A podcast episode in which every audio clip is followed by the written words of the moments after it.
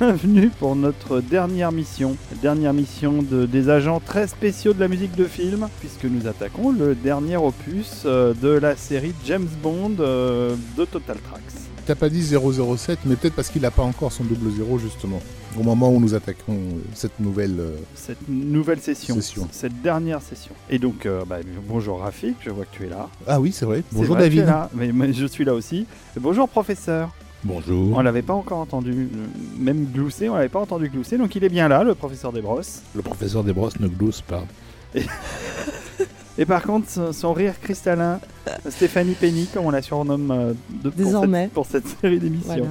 Bonjour Ah, à tous. Bonjour Stéphanie, bienvenue, bienvenue dans ce dernier épisode. Je vous jure que c'est la dernière fois qu'on vous embête avec euh, la série des musiques. Enfin, qu'on vous embête pas parce qu'on a écouté des, des très belles choses. Dans la dernière émission, on a écouté des très beaux morceaux de David Arnold. Oui, et il y en a encore des très beaux, Et il y en celle a- qui est devant vous là. Ouais, et, et- mais par contre, euh, c'était pas des très bons films. Mais bon.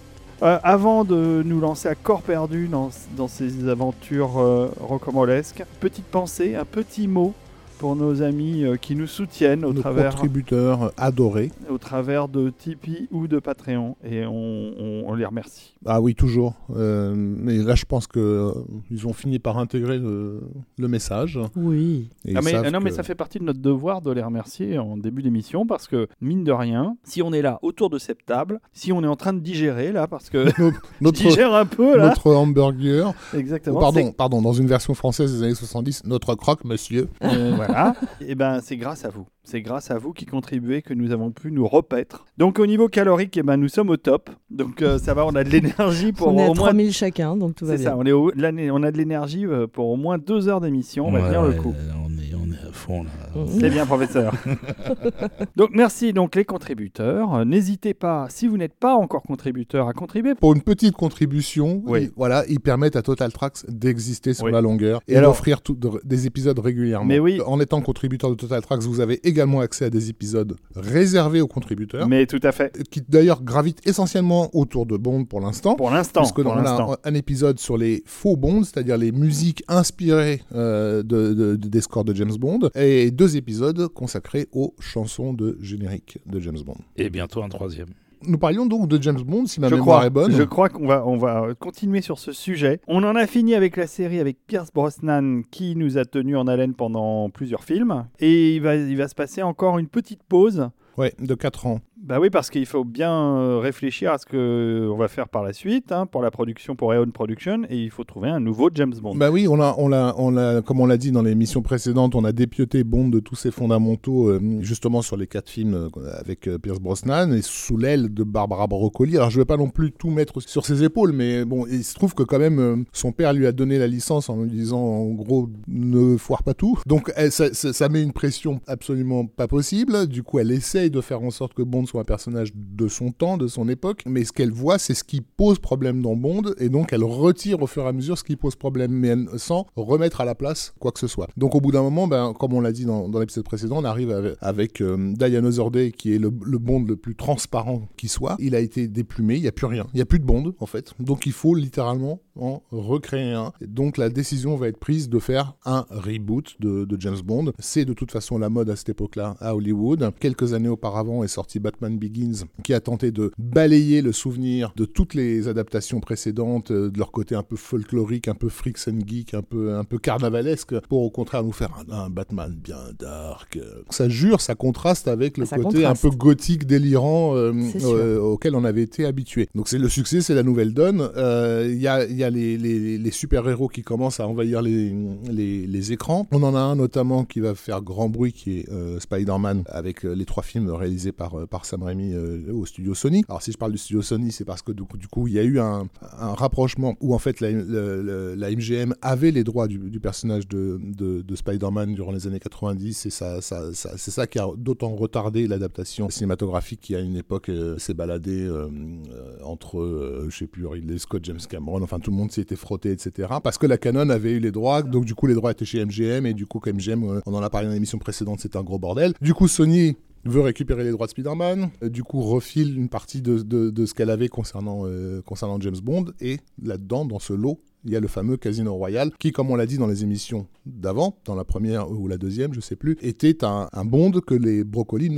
et Salzman ne pouvaient pas adapter. Alors que c'est le Bond canonique, puisque c'est le premier, euh, la première aventure de, James Bond. Elle a déjà fait l'objet d'une adaptation en téléfilm. Elle a bien sûr été euh, réadaptée sous la forme de Casino Royale par la concurrence, puisque donc les droits n'étaient pas euh, chez Eon Production. Donc là, les droits de Casino Royale reviennent chez Eon grâce à ce deal avec Sony, et ils peuvent enfin euh, nous faire un James Bond Origins euh, qui basiquement serait euh, l'équivalent de Batman Begins. Quoi. Ouais, le Casino Royal de 2006 donc. Et puis donc, nouvel acteur, Stéphanie? Euh, oui, nouvel acteur. Euh. on se réveille. Vous n'avez pas la vidéo. C'est dommage. Parce que jusque-là, à chaque fois qu'on a présenté un, nouveau James Bond, on voyait une lumière dans les yeux de Stéphanie. Moi, gens, ah, quel bel homme quand même, ce James Bond. Et là, bah, tout d'un coup, il y a un contraste saisissant. Voilà, là, il y a, y, y a Daniel Craig. Alors, entendons-nous bien. Oui. Je n'ai rien contre l'acteur Daniel Craig euh, dans d'autres emplois. Oui, il était très bien dans Munich, par exemple. Par exemple. Donc, c'est pas lui euh, en tant qu'acteur le problème. Le problème, c'est lui en tant que James Bond. Parce que ce que la production, et euh, les scénaristes ont voulu en faire. Sur le projet euh, tel qu'il est écrit et les raisons pour lesquelles on va le choisir lui, mais peut-être d'ailleurs parce que physiquement il y a une dureté dans les traits, il y a quelque chose de, de très fermé en fait chez cet homme, et que a priori, le projet, c'est de faire de ce reboot de Bond euh, un petit peu ce qu'on disait euh, à propos de, de Die Another Day, dont la note d'intention était euh, assez dark. Là, c'est le projet, c'est d'en faire vraiment un personnage euh, très dur, euh, vraiment pas très sympathique. Donc on revient à certains fondamentaux justement de, Bond. Et peut-être que c'est la raison pour laquelle euh, Daniel Craig a été choisi parce que oh, bah, physiquement, il a quelque chose de cet ordre-là. Après, alors il est anglais déjà, c'est déjà une chose. Il est anglais, c'est vrai. Je trouve qu'il a, bizarrement, il ressemble plus à un espion russe. c'est parce qu'il est blond. Voilà, il est blond aux yeux bleus, donc il a un type à rien fortement développé. Et moi, je trouve que ça lui donne un, en plus, évidemment, ils le font jouer euh, hyper sérieusement. Il, il, a la lip pendue en permanence, donc il fait la gueule euh, sur tous les plans ou les trois quarts. Et il fait très bien la gueule. On il peut fait très très bien la gueule. Donc moi, j'ai l'impression de voir un espion soviétique et pas un espion service secret de Sa Majesté. Ce qui me gêne aussi, c'est que, alors ça, c'est très personnel. Hmm. Hein. Mais, c'est pour ça qu'on euh, t'écoute. Je trouve Vas-y, Macha, il, il, a, il a une absence de sex appeal absolument euh, saisissante, ce qui pour le personnage de Bond pose quand même un problème. Tout le monde ne serait pas d'accord avec toi. Mais... Je sais que tout le monde n'est pas d'accord avec moi. Je sais bien que certaines femmes se pâment d'envie devant euh, Daniel Craig. J'ai le droit de pas être d'accord ou pas? Non, la mienne, elle parle pas de sex appeal, elle trouve que c'est un vrai mal. Ah ouais, donc on n'a pas la même définition, mais c'est pas grave. Non, non, mais moi je trouve aussi qu'il incarne une certaine masculinité, euh, en tout cas qui était recherchée pour le personnage euh, dans, dans, ce, dans cette série de films. Non, euh, il, est, il, est, il est physique, clairement. Il, est physique. C'est ah bah, quelqu'un qui donne de sa personne. D'ailleurs, il, a, ah, ça, vrai. il a pris cher dans les, dans les tournages. Il s'est quand même blessé plusieurs fois. et il y va quand même à fond, ce qui n'était pas, par exemple, le cas de Roger Moore au hasard. Mais euh, il y a aussi un truc qui me gêne, moi, chez Daniel Craig, et après on va commencer à dire du bien un peu parce qu'on n'est pas là non plus pour tout défoncer, mais c'est que c'est un, un paysan en fait. C'est pas quelqu'un qui vient de, de la haute, euh, qui a fait une grande école avant de de rentrer dans le contre-espionnage euh, britannique. C'est quelqu'un du commun. C'est vraiment pas quelqu'un qui est euh, plus que ça à l'aise dans les mondanités. C'est pour ça qu'il est peut-être choisi aussi, c'est qu'il est euh, plus, plus brut de décoffrage, plus violent. et quand il est au casino, dans Casino Royal, parce qu'il y a quand même pas mal de scènes de casino, ça fait la blague parce qu'il est bien habillé, mais on sent qu'il est pas plus à l'aise que ça en fait. En costard? Ouais. Oui, je suis assez d'accord. Hmm. Bah, D'ailleurs, il est assez peu en costard par rapport à ses prédécesseurs. On le voit, c'est clair. On le voit euh, très peu faire des mondanités finalement. À part évidemment dans le Casino Royal, il y a quand même cette scène de casino où il est obligé de s'habiller, pas venir en slip de bain, mais il y a d'autres scènes où il est en slip de bain. ah là là. Est-ce qu'on n'écouterait pas un, premier morceau histoire de de, se mettre dans le bah, de... gérer la continuité en fait, puisque Exactement. le seul qui est resté de la franchise euh, et qui avait déjà travaillé sur les précédents, c'est David Arnold. Parce qu'il a fait du bon travail. Et, c'était décidé dès le départ qu'il allait rester. Ouais. Et là, il fait de la merde. Non, il fait son meilleur score pour un bon, je pense. Euh, peut-être parce qu'il avait une, euh, il avait une latitude plus large. Bond, comme disait Rafik, n'avait pas son double zéro au début du film. Il ne l'aura finalement qu'à la fin du film. Et donc, Bond n'a pas le thème de Bond qui lui est associé, sauf à la fin. Il n'y a pas le gun barrel? Euh, Il y a un gun barrel, mais c'est pas, euh, c'est déjà pas la même chose que les précédents. Ouais, ouais. Oui, il y a des, des- des modifications là-dessus. Et on a, on a des fragments du thème qui sont euh, disséminés dans les différents, dans pas mal de morceaux d'ailleurs du, du film, mais le thème complet n'apparaît jamais sauf à la fin. On va commencer par un très gros morceau qui s'appelle Miami International. C'est le nom de l'aéroport. C'est le nom de l'aéroport, c'est la scène de poursuite de 12 minutes dans l'aéroport euh, où Bond court après un gus euh, pour euh, récupérer je ne sais quoi. Mais il passe son temps à courir après des, des gus dans ce Mais, film. mais il passe son temps à courir après des gens, effectivement. Et donc, c'est. On, on a laissé que la moitié du morceau parce que 12 minutes, c'est un peu long. Mais c'est 6 minutes de concentré de, de David Arnold à son meilleur. C'est parti.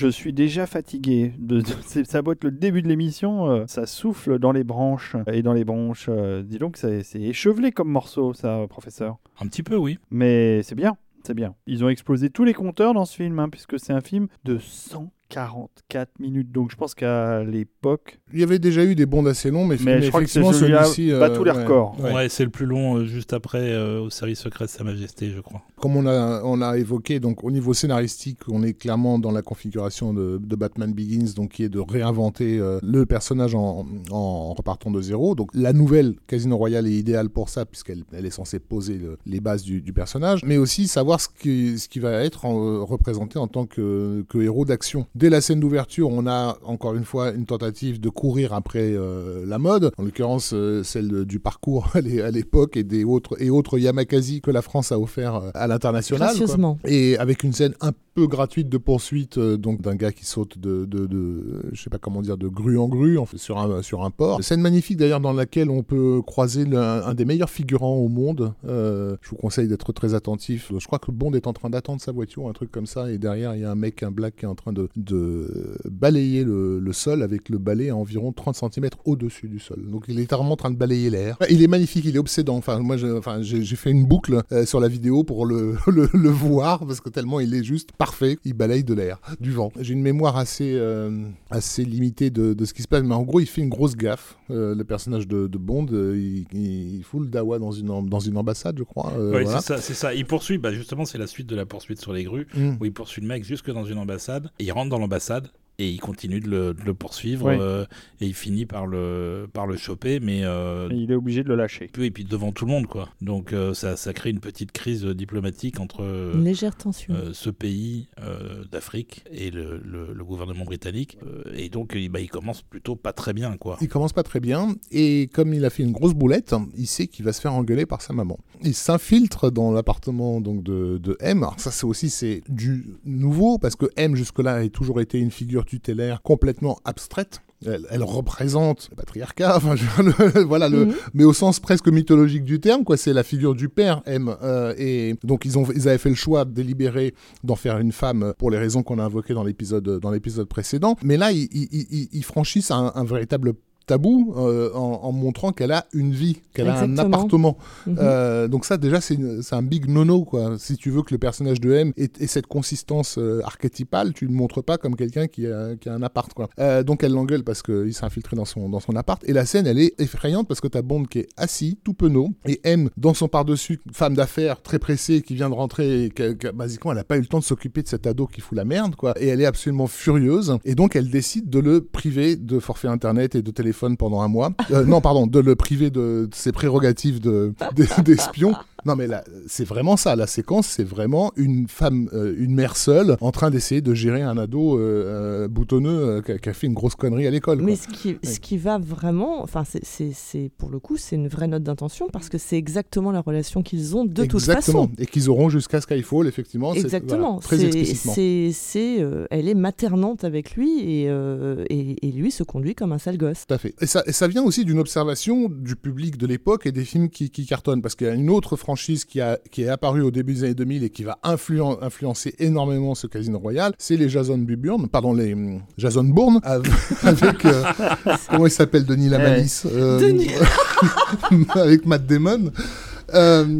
Ah, c'est un festival. hein. Vas-y, continue, Rafik, on t'écoute. qui a déjà visuellement euh, a apporté euh, évidemment euh, tout un nouveau truc à base de euh, on va filmer tellement près du gore que tu sauras absolument pas ce que tu vois Euh, ce qui d'ailleurs est une vraie problématique des films d'action parce que mettre en scène l'action c'est très long euh, et très compliqué et que du coup ils ont trouvé que finalement en ne filmant pas c'est-à-dire en jetant le caméraman au milieu de la, du bordel bah, en fait tu gagnais vachement de temps euh, et t'avais C'est plein la de technique Green Plein- ouais, exactement, bah, mais c'est à partir du deuxième épisode. Donc il y y, a ça au niveau visuel qui m'a. Mais encore une fois, Casino Royale n'est pas encore celui qui en Ah souffre ouais, le non, plus. parce que là, je te, je trouve, je te dur. Oui, je euh, dur sur aussi. Casino Royale, c'est pas Mais par cas. contre, ce qu'ils vont retirer aussi de, de- de- de- bon, ils vont, ils vont reprendre basiquement les cascades de type de, de l'équipe de, de Jason Bourne, mais aussi euh, le concept de du mec qui sait pas qui qu'il est et qu'il a besoin qu'on lui dise qui qu'il est. Euh,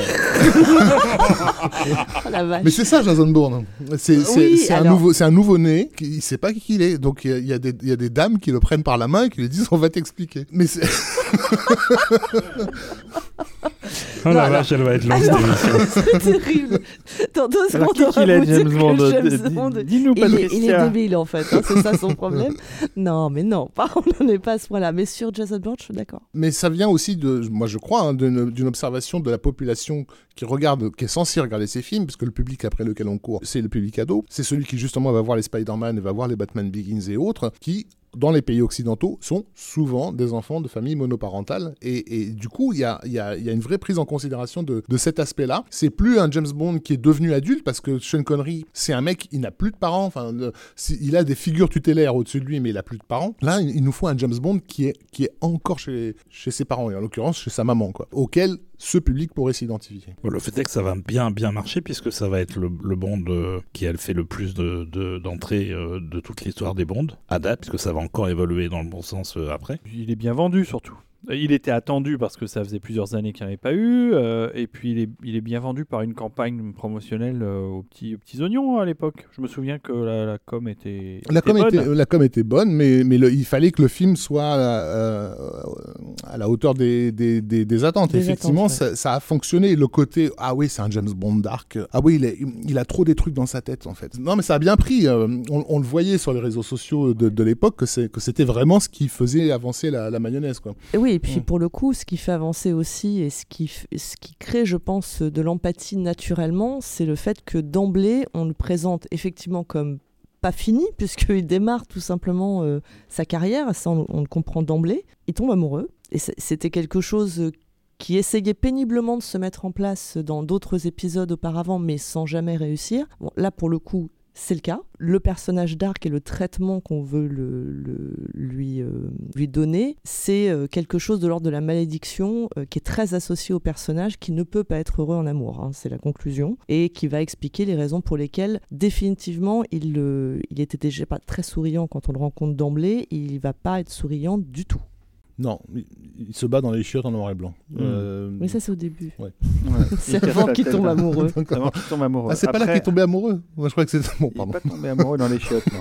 Non, il n'est pas tombé amoureux dans les chiottes du mec qu'il était en train de castagner. Non, je t'assure. Mais euh, voilà, donc c'est vrai qu'il y a quand même pas mal de choses qui sont, qui sont mises en place dans euh, ce reboot et euh, qui vont être déclinées dans les films suivants. Et je pense que la manière dont on présente ce nouveau Bond, je suis assez d'accord avec ce que tu dis. C'est-à-dire que c'est vraiment ce côté euh, identification, là où c'était pas nécessairement possible d'ailleurs sur les autres incarnations. hein. Mais le truc avec Bond auparavant, c'est qu'il n'avait pas de conflit intérieur. Encore une fois, c'était une figure. C'est-à-dire que, que, ce soit les, les, Sean Connery ou les Roger Moore, etc., ils n'ont pas de conflit. Il n'a pas de problème. Le seul conflit, c'est il y a un bad guy à, à abattre et il faut que je sois à la hauteur de. Je suis au service secret de Sa Majesté. C'est tout. C'est vraiment, il se définit pas autrement le personnage de, James Bond. Et c'était effectivement devenu un problème au fil des années. Il fallait tout d'un coup des personnages qui aient de la Et la consistance, généralement, bah, c'est euh, souvent des, états d'âme euh, adolescents, quoi, quand on parle de, de, blockbuster. Et ça en fait ce personnage euh, de, voilà, d'ado. Attardez. Je, je vous entends parler de Bond avant, d'après, blablabla, plein de choses, mais vous avez oublié de, de, de dire un truc important, euh, les enfants. Oh, Vous, l'avez, vous nous l'avez dit à chaque fois, à chaque fois qu'il y a eu un changement d'acteur, vous nous avez dit, on avait proposé le rôle à machin, à bidule, à truc, et là, non, c'est Daniel Craig. Alors, qui sont les autres prétendants qui sont passés à côté du trône bondien pour cette, euh, cette, euh, ce relaunch de la licence? Est-ce que vous le savez, les amis? Oh, bah, il y, en a eu- il y en a eu 500 000, ouais. euh, tu les veux tous? Au moins On a Non, mais les principaux. alors, ils ont proposé à Henry Cavill, ils ont proposé à Ewan McGregor. Qui aurait pu être bien. Qui avait l'avantage d'être d'être anglais aussi. Anthony Starr, je crois qu'il y a eu un test avec lui. Euh, là, j'ai une. Tiens, d'ailleurs, euh, Sam Worthington, je vois, euh, dans, dans- il y a une liste là. Je, Surtout pas Sam Worthington. Mais le plus intéressant à l'époque, c'est euh, un, un cinéaste qui se propose d'en faire un, qui est intéressé par Casino Royale, qui s'appelle Quentin Tarantino et à qui la production va dire non. C'est pas la première fois qu'on a quelqu'un qui se pointe en mode euh, la fleur au fusil. Hello les gars, je sais faire des films, j'aimerais faire un Bond. On avait l'exemple de Spielberg dont on avait déjà, déjà parlé et ça avait déjà été un, un- un non certifié. Mais aussi parce que des, je pense hein, que des cinéastes aussi identifiés que Spielberg ou Tarantino risquent aux yeux de la production de, dérouter le public, c'est-à-dire de, de finir par devenir plus un film de Tarantino que un James Bond. Et il y a aussi cette idée de contrôler la, la- la- la franchise. Bon, bah, c'est sûr qu'avec Martin Campbell, c'était moins difficile. Comment ça s'est passé avec euh, entre Martin euh, et David euh, Arnold? Ça s'est bien passé, ils se connaissaient? Non, ils se connaissaient pas. Mais ça s'est très bien passé, oui. parce qu'ils sont sympas tous les deux. Campbell a l'air d'être quelqu'un qui apprécie la bonne musique de film, puisque dans ses films, il, en, il utilise des compositeurs de, de talent. Oui, et puis la musique est très bien utilisée dans le film, elle est très mise en avant, et c'est pas si courant dans les films d'action des années 2000-2010. Non, non, clairement. Donc ça se, ça se remarque quand même euh, bien. Et voilà, après j'ai pas de détails sur leur collaboration, mais en tout cas euh, ça s'est bien passé. Puis Arnold étant euh, le compositeur maison depuis déjà euh, quatre films, on le laisse travailler en fait. Donc il y a une actrice euh, française aussi qui fait une Bond Girl. Qui n'était pas la première considérée. Il y a eu, euh, il y a eu Charlize Theron qui a été considérée, il y a eu euh, Angelina Jolie, mais euh, également Cécile de France et la plus célèbre euh, comédienne française aux yeux de l'étranger à l'époque, euh, Audrey Tautou. Josiane Balasco. aussi. Euh, Audrey Tautou qui sortait du carton international de, du fabuleux D'Amélie destin Poulain. d'Amélie euh, d'Amélie Poulain, mais qui aussi était pour le coup trop connoté Trop France, euh, cinéma, enfin ciné- enfin, cinéma français, on va dire quoi. Euh, Là où Eva Green effectivement sortait un peu de, de nulle part. Oui, puis elle a, puis elle a l'avantage de parler parfaitement anglais aussi. Et, et elle est très bien, euh, très bien dans le rôle. Et d'ailleurs, tu nous as choisi euh, une musique, professeur, qui est en rapport avec, euh, avec son personnage. Tout à fait. Alors, euh, je vous le dis maintenant, et on vous le redira certainement au cours de l'émission, on va spoiler grave, puisque le personnage euh, de d'Eva Green s'appelle Vesper. Voilà. Donc euh, Bond tombe amoureux d'elle. Oui. Ils ont vraiment un début de romance, euh, avec même une scène de, de, de- de vacances sur un bateau, enfin la totale quoi. Euh, et puis elle va le trahir, et elle va mourir. Bah, ouais, c'est ça, hein, dans les films américains, tu trahis, tu meurs. hein. Voilà. Ça, c'est direct. hein. Enfin, oui, ça, n'est pas lui qui la tue, il essaie de la sauver au contraire. Non, et puis souvent, avec- le, le plus gênant, c'est pas qu'elle le trahisse euh, et qu'elle meurt. Le plus gênant, c'est la scène de romance au- auparavant. Enfin, ce qui sort le plus du cadre Bond, parce que Bond, il a l'habitude. Il y a une femme qui l'accueille dans une chambre d'hôtel, elle le séduit, il l'embrasse et il voit qu'il y a un tueur derrière la, la grille et il se sert de la femme comme bouclier, quoi. Donc, si tu veux, mais sauf que c'est résolu en 10 secondes. Là, Oui, ça, c'est- fait, ça oui, fait pas 40 minutes de film. Sauf que là, c'est pas c'est pas le cas. Déjà, on n'est on plus dans la, le, le séducteur euh, qu'on avait euh, 20 ou 30 ans avant. euh, c'est c'est terminé ça. Peut-être qu'ils s'en tapent une avant. Non, il se la tape même Il se pas. la tape Et- même non, pas. mais alors, c'est la première fois que ça arrive, ça Quand aussi. même. Non, mais il se la tape même pas. C'est-à-dire qu'il ah oui, la c'est drague. vrai, c'est vrai. Il l'emmène et il, a, Il- il a il pas est- le temps. Il est obligé de partir Non, ce qui est génial, pour aller que à l'aéroport qu'on a il n'a écouté pas tout à le temps. Il est obligé de partir, mais très classe. Il commande quand même du caviar et de la vodka pour qu'elle finisse la soirée agréablement. Oh, il, est, il est bien. C'est- ça compense Oui. son manque de Euh, sex sans, appeal. sans lui dire qu'il revient pas dans 5 minutes. Oui, voilà. Donc c'est c'est quand même euh, ouais, c'est quand même assez moche. Et donc Vesper meurt et on va entendre cette scène euh, Musicalement parlant. qui s'appelle The Death of Vesper. Très joli thème qui est décliné euh, plusieurs fois dans le film au fur et à mesure que la romance se construit.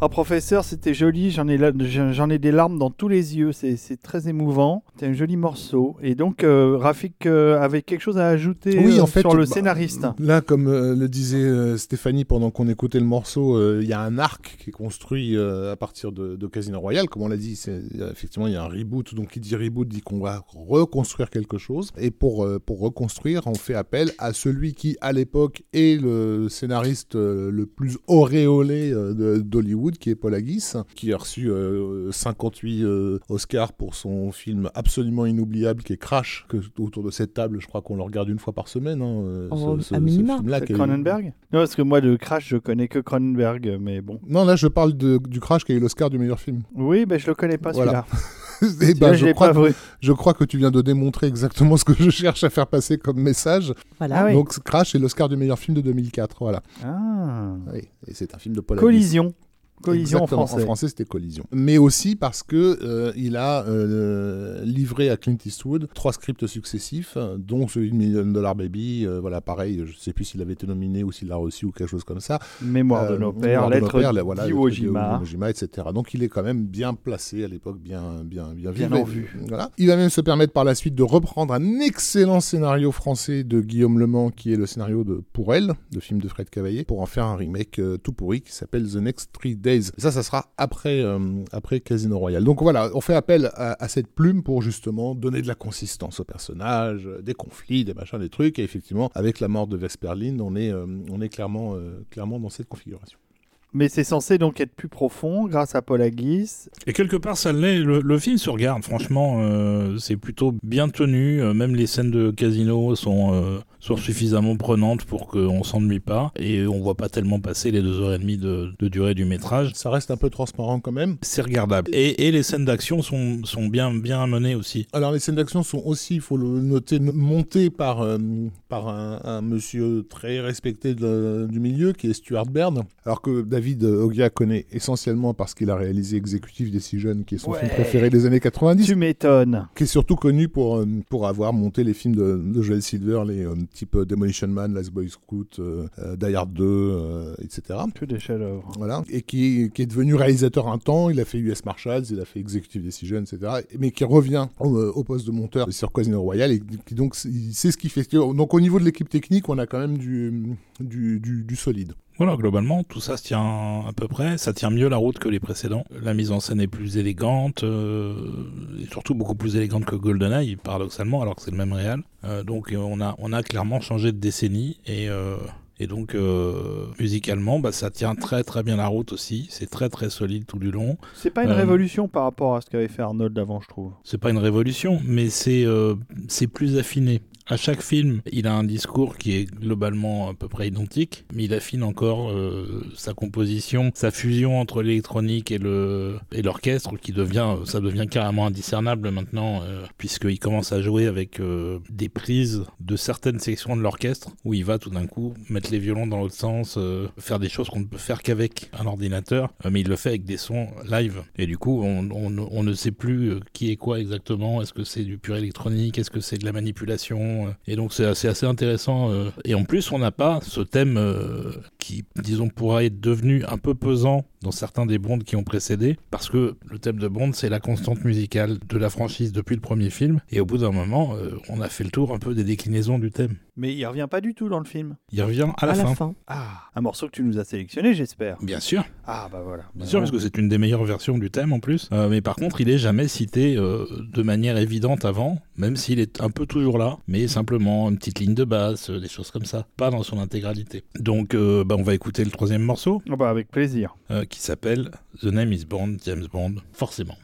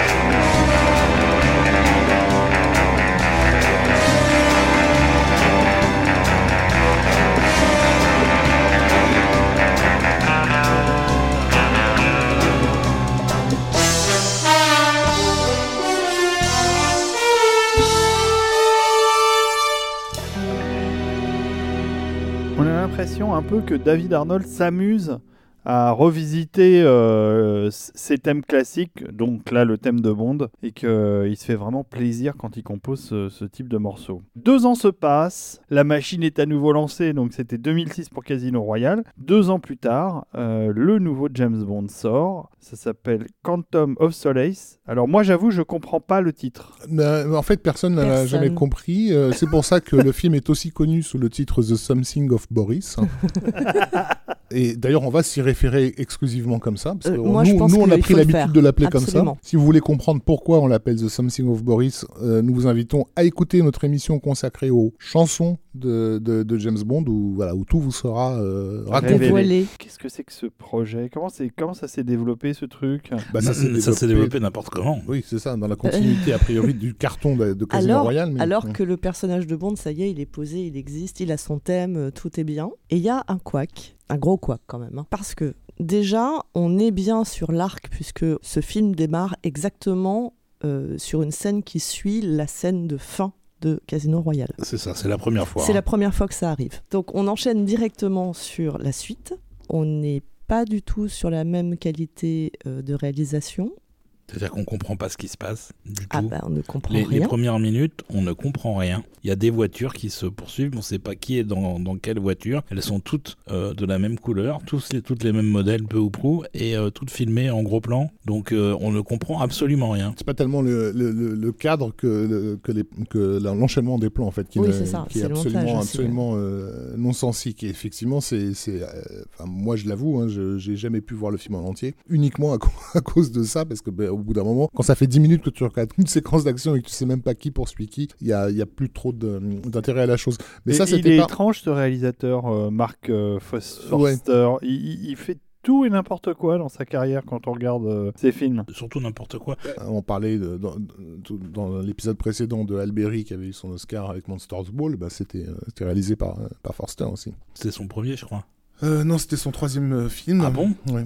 Oui. Et Le- oui, on- le mec, en plus, il a de l'expérience pour faire ce qu'il fait, tu vois, c'est fou. Hein. Mais on le laisse faire Et on encore le laisse faire. Sur, sur- sur- sur un- une fois comme ça, un Mais en fait, il a euh, été. euh, euh, C'était un peu n'importe quoi parce que Daniel Craig venait de faire un film avec euh, Roger Mitchell, qui est euh, le, le réalisateur de Nothing Hill, euh, entre autres. euh, et, et du coup, il le voulait sur ce, sur ce, sur ce bond-là. Ça n'a pas pu, euh, pour des différentes raisons. Voilà. Du, du coup, ils se sont reportés sur Forster, justement, effectivement, parce qu'il avait l'expérience des, des bournes, quoi. Mais le choix de, de, monter ça n'importe comment, effectivement, je, je sais pas qui, quoi, comment a décidé de, rendre le film totalement euh, irregardable. Alors, il y a, peut-être un élément euh, qui apporte à la confusion de ce Bond. On est assez confus aussi dans nos explications, mais c'est que le film ne fait que 106 minutes. Alors là, c'est étonnant puisqu'il est carrément plus court que tous les autres Et il en euh, paraît 3 heures. C'est ça. ça, ça- C'est le insupportable. ressenti est très différent.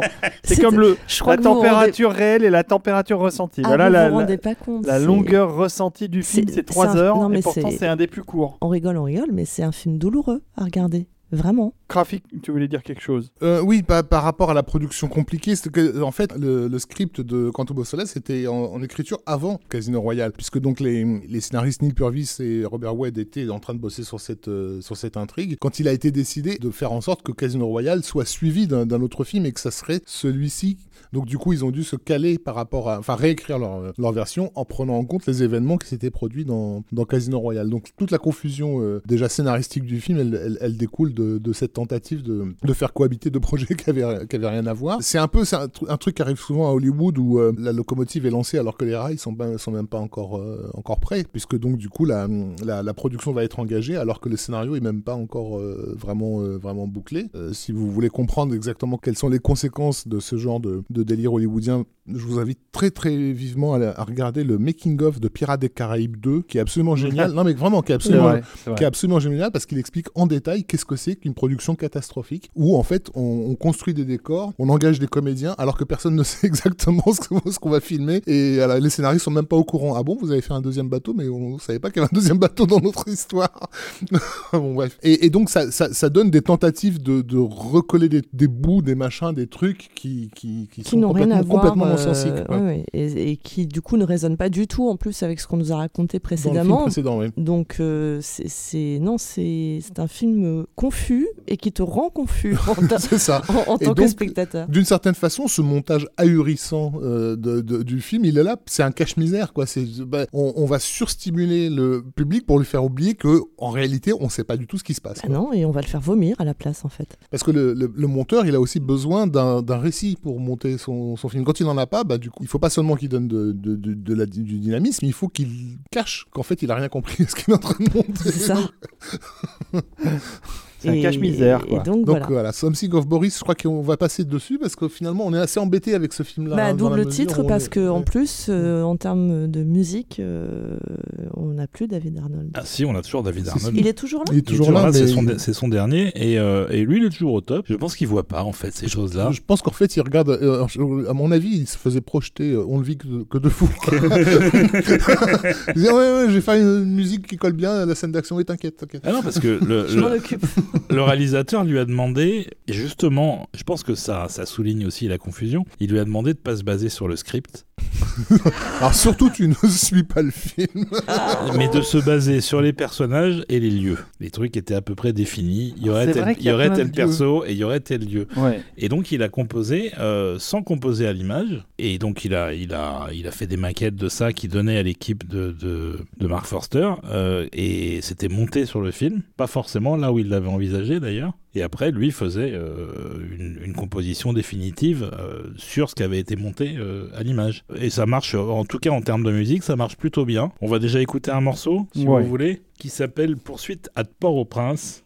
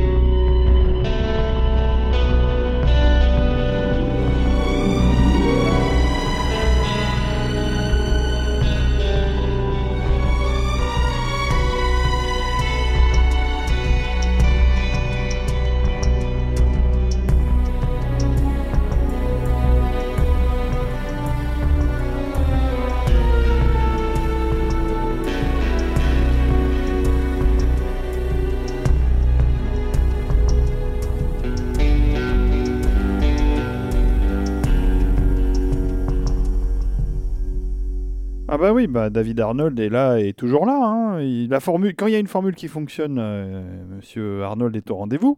Ah oui, oui, clairement, euh, je pense qu'il pourrait encore y être euh, sans s'être épuisé euh, à la tâche, même s'il travaillait beaucoup quand il travaillait sur les bondes et que c'est vrai qu'il a un peu un poil dans la main depuis. J'espère qu'il écoute pas Il a l'émission. peut-être pas autant de propositions alléchantes que celle de, de faire un James Bond à l'époque. Je pense qu'après après Bond, ça s'est un petit peu arrêté bah, à cette époque-là, en fait, c'est-à-dire il y a une douzaine d'années, et que depuis, il travaille vraiment en pointillé, ou alors sur des projets un peu euh, hors cinéma. euh. Il s'est fâché avec Roland Emmerich. Il sait, on sait pas trop ce qui s'est passé avec Emmerich, mais C'est euh, dommage, hein, parce que là, euh, la suite d'Independence Day sans lui à la musique, ça, ça faisait pas l'eau. Hein. Ouais, la suite d'Independence Day sans personne, ça faisait pas l'eau. Avec quelqu'un, c'est pas l'eau aussi. hein. Ah, on Donc, sait euh, pas, mais en tout cas, si sans lui, c'est sûr que ça enlevait toute une partie de, de la, la gloriole du film. Mais euh, c'est vrai, c'est vrai. Donc, euh, donc voilà, euh, on- on n'a pas tellement euh, grand chose à dire sur, euh, Non, non, mais on n'est pas obligé. Hein. sur le film. Par contre, on, on va écouter un deuxième On a un morceau. français encore, mais cette fois-là, c'est plus une Bond girl, c'est un méchant. On a Mathieu Amalric qui fait un méchant euh, vrai terrifiant. C'est vrai, euh, bah, euh, méchant, méchant flou. Non, mais tout le monde est super flou dans le film. Euh, la fin est encore plus floue. Ça se passe dans, dans le désert, dans une, Dans un hôtel. une- qui une- est- un, hôtel vide. Ouais, mais cet on- hôtel, c'est l'Eizo Hotel qui est au Chili. Ah, c'est un hôtel où je rêverais d'aller. C'est un endroit magique, euh, Il y a des- il y a ce désert. ouais, il y a des tas d'endroits euh, vachement sympas dans, dans, dans, dans le film, mais encore une fois, vrai. on insiste là-dessus pour ceux qui l'ont pas vu, tu ne les vois pas et tu n'en profites pas. Ils ont tenté de refaire une séquence qu'il y avait dans un Jason Bourne qui est la poursuite sur les toits. Donc dans- déjà dans le Jason Bourne, c'était totalement incompréhensible, mais là, ils sont dans une ville magnifique qui est Siena, qui est un pur décor de, de, de- justement de James Bond, avec des cascadeurs hyper pros qui sont en mesure de leur faire des véritables exploits euh, physiques, quoi, euh, pour passer d'un toit à l'autre, euh, et, euh, et- etc. Et tu sais pas, je sais pas ce qui se passe, je sais pas qui poursuit qui, terrible. voilà, voilà. c'est terrible. Mais je sais même pas où ils sont. Dans... C'est quoi la ville Elle ressemble à quoi concrètement? Enfin, genre, y a- Ouais, c'est impossible de te situer dans, dans l'espace euh, de... et du coup de profiter du lieu et d'avoir la sensation d'y être. Tu payes pour voyager quand tu, quand tu vas voir un James Bond et là tu voyages pas en fait. Tu as une succession de baffes en fait. Parce qu'il y a cette idée de surstimuler absolument continuellement. Merci à David Arnold de pas céder à cette parce que c'est le seul à, finalement à donner de la consistance et du liant. Sinon il n'y a plus rien. Si tu enlèves la musique, là tu es, juste devant un, un zapping d'images. euh, voilà, Ouais, tu- c'est ça. Enfin, bon, c'est n'importe quoi. Et alors, c'est qui la Bond Girl euh? Olga Kurilen- Kurilenko, j'arrive Ah oui, jamais à le elle est bien, Olga Voilà. Kurylenko. Mathieu Almaric, euh, on peut noter qu'il était déjà face à Daniel Craig euh, dans, dans Munich, en fait. hein, donc, ils se, ils se connaissaient tous les deux. Donc, voilà, on a euh, Olga Kurilenko, qui tournait énormément euh, à l'époque. Et on a également Gemma euh, Atherton, qui joue un, un agent de, du MI6. Donc on va, on va écouter un deuxième morceau et on va passer à la suite. Le deuxième morceau, ça s'appelle Night at the Opera. C'est donc sur une scène d'opéra en Autriche Ouais. c'est mieux. Oui, oui. mieux. C'était un opéra, en fait. où Bond va à l'opéra et en fait euh, il chope le, le récepteur audio d'un d'un mec et il écoute et il se rend compte qu'en fait tout le spectre est dans la salle en train de, en train de discuter. voilà, Aïe, aïe, aïe. Ah ouais, ouais, ouais. voilà. Et après il s'en va et ils se poursuivent. Voilà, je crois, je suis pas sûr. Et, euh, et C'est donc, c'est après qu'il va péter la voiture. je sais pas, C'est je sais, je sais pas. ça m'a ça- ça m'a ça- ça m'a traumatisé. Moi, j'aime pas qu'on abîme les, les Ah, Aston Martin. Ah, mais ça c'est bon, là, on abîme tout dans Bond. Donc voilà, bon, il n'y a pas grand chose à dire d'autre sur ce, ce film catastrophique qui est le pire de la période euh, Daniel Craig, clairement, euh, qui est peut-être un des pires de toute la franchise, Hmm. Je pense. Bah, on va écouter la musique, ça va nous On consoler. va juste écouter la musique. C'est un morceau qui, qui n'est pas à l'endroit qu'avait prévu Arnold initialement quand il l'a écrit. C'était un peu le, le thème du spectre en fait, Euh, mais pas pour cette scène-là. Mais finalement, il en, a, il, il en a tiré quelque chose de très bien. Et ça, ça fait toujours ça, quoi. Donc en gros, ne revoyez pas le film, mais réécoutez la BO.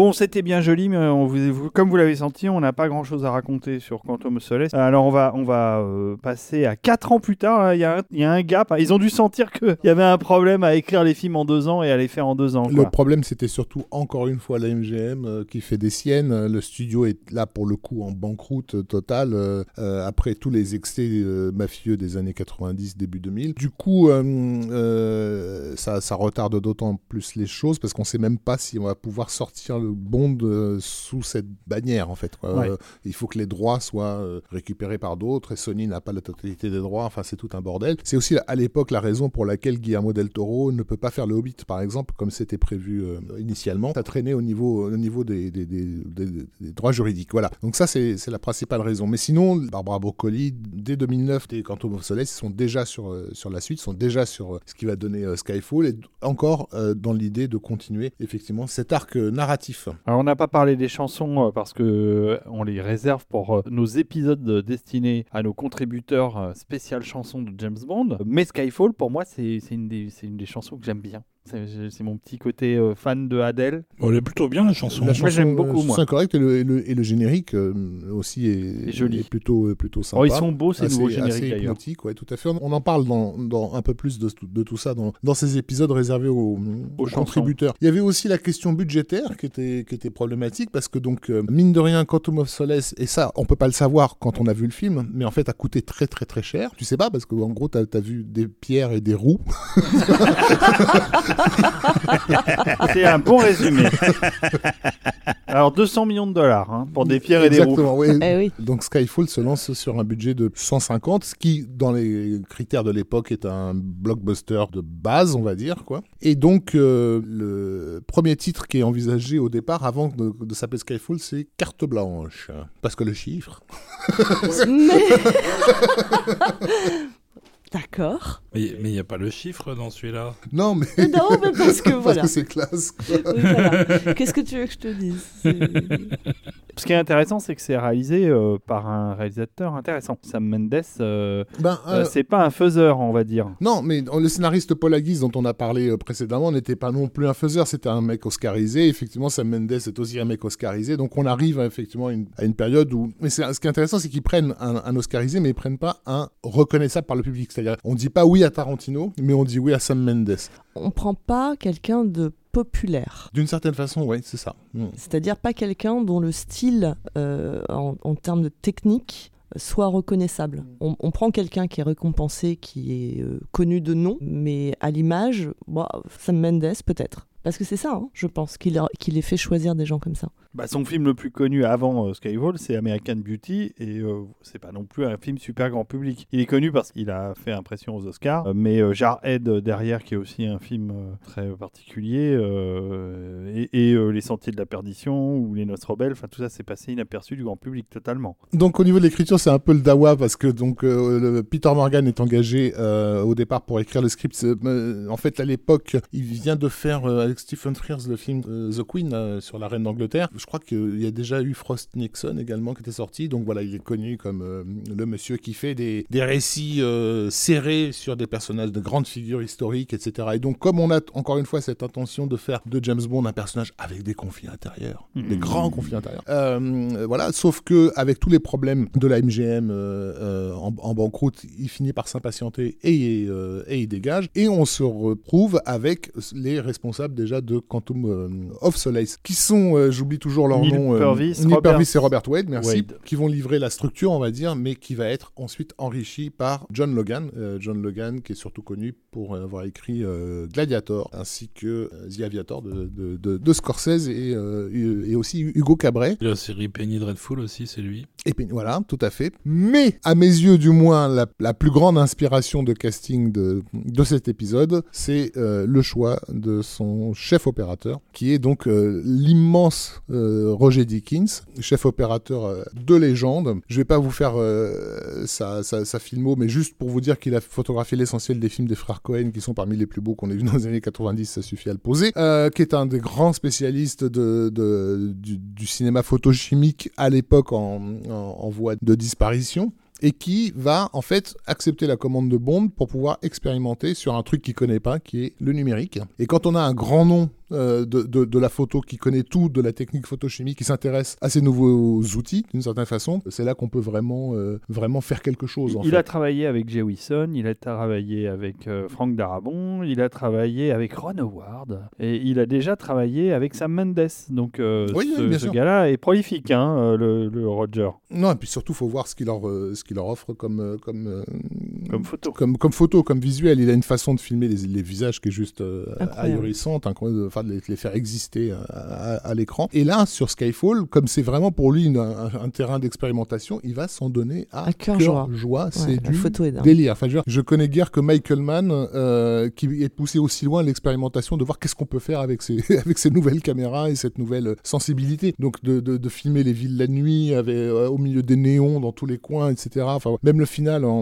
en, en Écosse, euh, il fait ressortir la couleur, magnifique. la couleur euh, euh, de, de la terre euh, d'une façon qu'on jamais vue au cinéma. Enfin, c'est visuellement c'est le, le plus plus, beau. beau Bond sur un Ouais. plan strictement photographique. Ouais, ouais, c'est c'est Euh, magnifique. ouais. Moi personnellement, c'est le seul plaisir que j'ai eu en, en voyant le film. Oui, je me parce suis qu'il y a des complètement trucs qui accroché à ça. sont plus ratés dans ce film, comme par exemple la, la- la teinture de cheveux de Javier Bardem. Bardem. Et on en parle de ses cheveux blonds à Javier Bardem? Le fait qu'il soit blonde, c'est vrai que c'est c'est complètement compliqué. Euh, Ça accroche la photo de Roger Deakins, cela dit. Mais en fait, ça marche pas visuellement, mais je comprends ce choix-là parce que ça lui confère du coup un, un aspect très étrange. Inquiétant, oui. Ma- Inquiétant. malaisant presque. Euh, Mais il est malaisant, mais en plus, il a, et comme on le découvre en fait au fur et à mesure du film, en fait, c'est- c'est un être monstrueux euh, qui, euh, qui effectivement a, a- a subi des opérations euh, et, et porte une prothèse. Et quand il l'enlève, on se rend compte à quel point il est monstrueux. Donc ses cheveux blonds, c'est aussi pour nous annoncer que ce personnage-là, ben, il, il est, c'est pas, c'est pas un méchant classique. Il est tellement pas classique que dans le cadre de l'arc et de, de ce qui a été posé dès Casino Royale, notamment dans le rôle de M et la place qu'elle occupe dans ce- cette nouvelle narration euh, de James Bond, elle est littéralement la mère puisque c'est comme ça qu'il l'appelle. Ah oui, là, là, là, c'est explicité. C'est explicite, c'est-à-dire que c'est son ennemi et il l'appelle Mother. Donc, euh, si on avait le moindre doute sur la place Sur la euh, de M, en tout cas, la signification par rapport aux agents, puisqu'on apprend que c'est un ancien agent et que lui est dans, un, dans une vengeance en fait euh, euh, vis-à-vis de M particulièrement, et elle représente la mère pour lui. Et donc on comprend que ce qu'elle met en place et qu'on voit depuis le début dans Casino Royale vis-à-vis de James Bond, c'est quelque chose qu'elle a déjà fait. Donc oui, sur la blondeur malaisante, euh, nous sommes tout à fait d'accord. Maintenant, je trouve qu'on lui donne au moins une raison d'être scénaristiquement parlant. Bien, bien, bien, bien, bien. est-ce qu'on écouterait un peu de Mais- musique? Non, Oui, oui. Juste pour rebondir sur les propos de Stéphanie concernant cette coupe de, de cheveux un- un- improbable, effectivement, c'est un truc que moi, j'ai pas compris à l'époque pourquoi ça avait été aussi reproché, parce que justement, comme on a déshabitué les gens de ce qu'était un James Bond, tout d'un coup, le fait de voir une exagération visuelle euh, et, et- et scénique, ces gens, mais qu'est-ce que ça fout là? Oui, ça colle pas avec le côté euh, dark, torturé, tout ça, du nouveau, du Bond nouveau, mais en réalité, c'est complètement dans l'esprit pulp et comic book de James Bond. Basiquement, c'est c'est- Bardem, il joue le rôle de syndrome dans Les Indestructibles, quoi. Oui, Donc il a la même coupe délirante, euh, le même côté, euh, pas à sa place, euh, à pas fini, euh, etc. quoi. Oui, et puis, euh, et puis, et puis vraiment, euh, 'fin, ça renvoie justement à, cette, à ce morcellement intérieur, parce qu'il est complètement barré, évidemment. Bah, il, est, il est morcelé de l'extérieur aussi, donc c'est, je trouve que c'est en, en bonne résonance. Je trouve assez cohérent ce personnage au final. Bon, sur la scène un peu gay, on pourra en reparler par contre, mais ça c'est autre chose. Mais pour la musique, euh, Exit David Arnold? Exit David Arnold, Triste, euh, hein. puisque au-delà de Roger Dickens, euh, Sam Mendes a aussi apporté son compositeur qui est Thomas Newman, euh, avec qui il avait travaillé sur American Beauty, sur Road to Perdition, Jared, Tous ces films, quoi. Revolutionary Road, enfin tout, tout, ouais, presque tous ces films. Et donc il remplace Arnold, qui en plus est occupé, puisqu'il compose pour la cérémonie d'ouverture des Jeux Olympiques de 2012. Donc euh, double peine un peu pour lui, puisque il se retrouve un petit peu dégagé et qu'en plus il a apparemment le temps de résister. Et donc le premier morceau qu'on va écouter, ça vient de pas la scène d'ouverture mais pas loin. C'est une scène où euh, Bond se fait tirer dessus par euh, un autre agent qui est de son côté et qui tire quand même puisque M qui, qui l'a euh, en ligne à ce moment-là lui dit tirer dans tous les cas, euh, tant pis si Bond est devant Il est sur un, sur une- sur un sur train. dans- Voilà. C'est une belle intro. Et Bond, et. Bond est touché et tombe et euh, on le croit mort en fait pendant Ouais. un petit moment. euh, En fait, il tombe et c'est le début du, gé- du, du générique, en fait. C'est ça ça. chute. Très joli générique d'ailleurs. Et donc, euh, donc ce morceau s'appelle The Bloody Shot.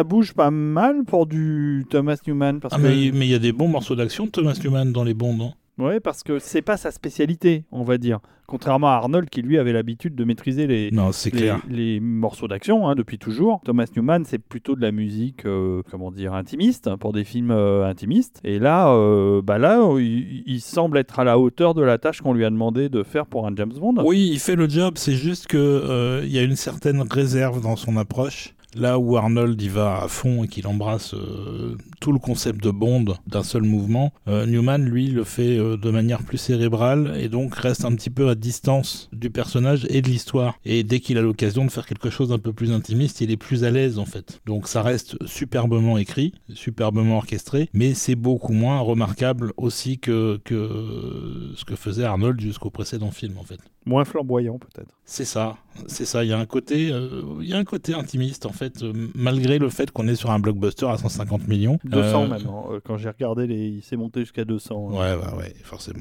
Ça va vite. L'argent coule vite entre les doigts, puisque le budget estimé est entre 150 millions et 200 millions de dollars euh, sans, sans la promo. Que peut-on dire d'autre? Il y a un casting, euh, donc on a parlé de, De Javier de Bardem. Javier Bardem, il y a un casting intéressant euh, sur ce film. Ouais, Il y, a- y un nouveau Q.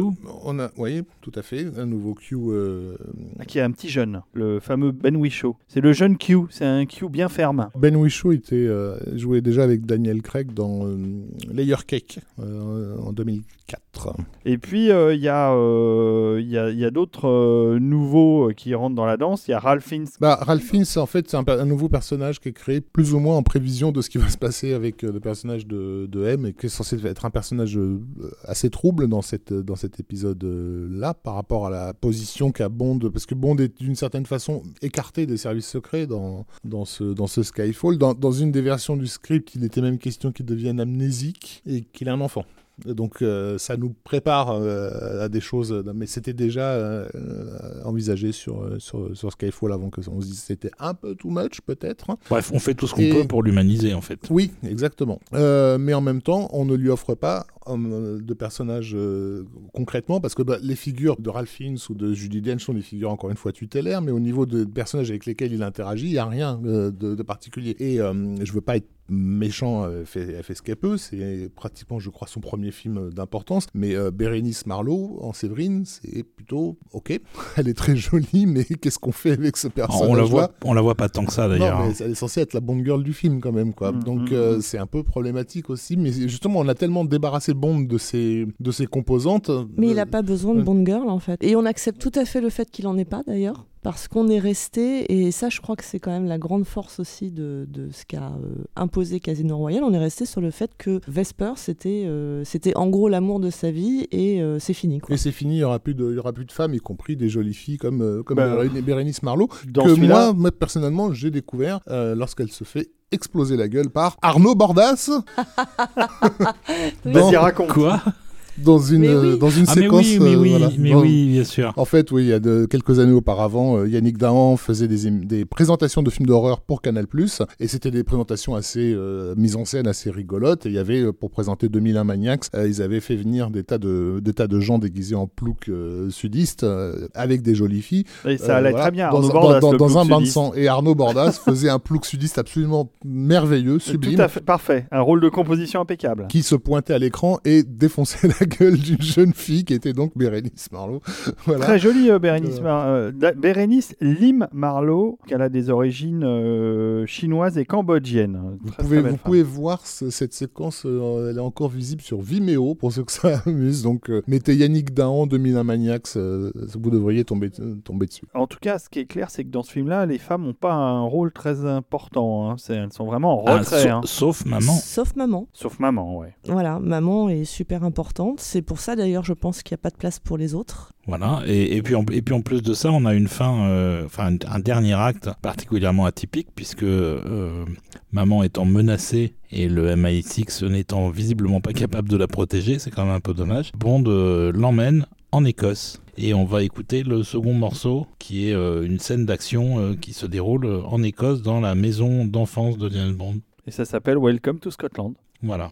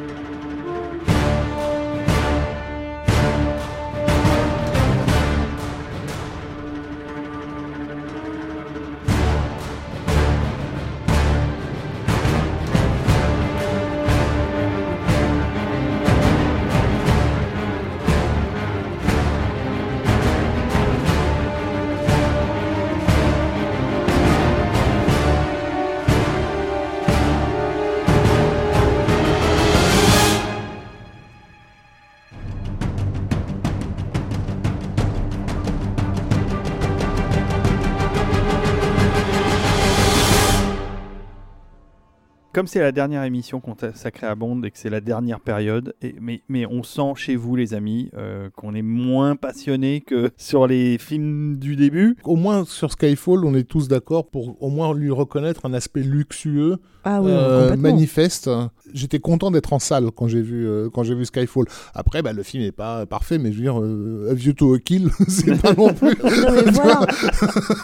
le Euh, summum et- de l'expérience et- cinématographique. Et si, quoi. et si on met dans le contexte, euh, on, on- on s'est tapé juste avant Something of Boris. Oui. Et j'ai envie de te dire, quand tu Quand vois, tu vois Skyfall, tu, te ah dis. bah oui, c'est Ah, c'est du cinéma. bah oui, il se voilà. passe quelque chose.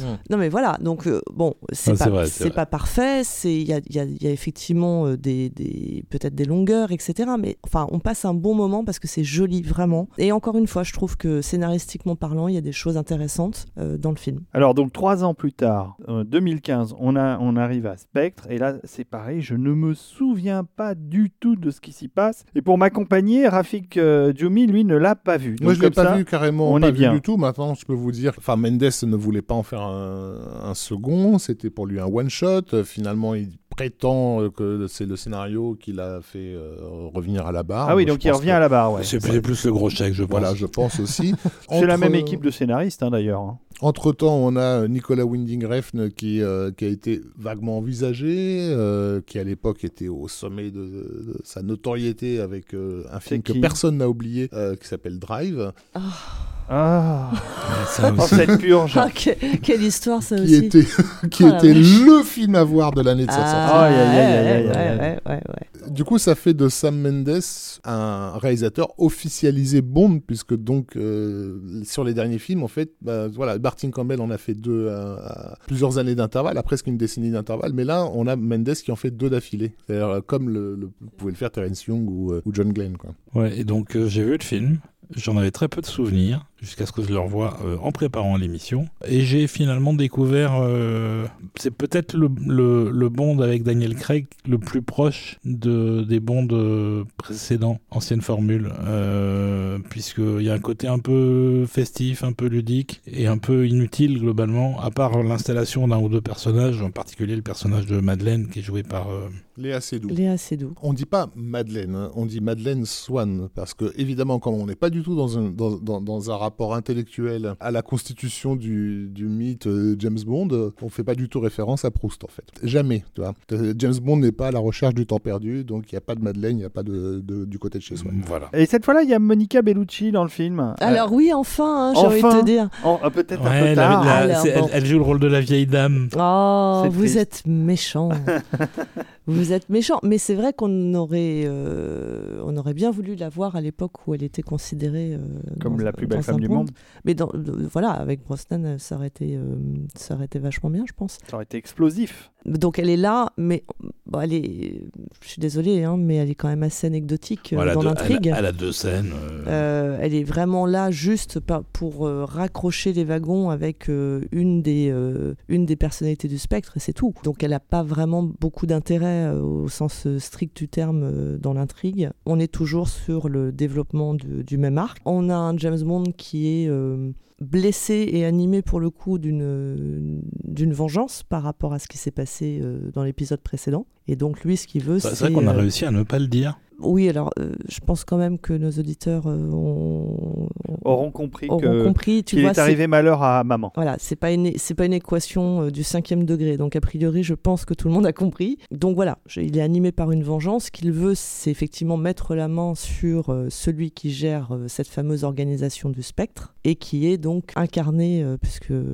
c'est aussi l'apparition de cet acteur-là, c'est Christophe Waltz Ça, qui c'est va c'est chouette. endosser le rôle de Blofeld que l'on retrouve ici et qui est une réminiscence du Bond du passé. Donc c'est ça peut-être qui donne aussi cette, euh, cette saveur un petit peu euh, tiens c'est comme avant. Ouais, la, la, la Aston Martin DB5 aussi, euh, qui est reconstruite après ce qui lui arrive dans Skyfall. Là, il y a un festival. Ils ont, ils ont ressorti la DB5, donc celle d'origine de Bond. Mais il y a aussi la DB10, là, le modèle ultra futuriste qui est vachement beau. Et puis ils en profitent. Il y a une Jaguar, si je me souviens bien euh, aussi. Toi, euh, toi on va te laisser dans le 7ème euh, Ah, concessionnaire Aston euh, Martin moi, et puis c'est fini je- quoi. je sais- moi j'aime les voitures qui font rêver. Euh, moi j'ai une, une Toyota Prius donc euh, ça fait pas vraiment rêver.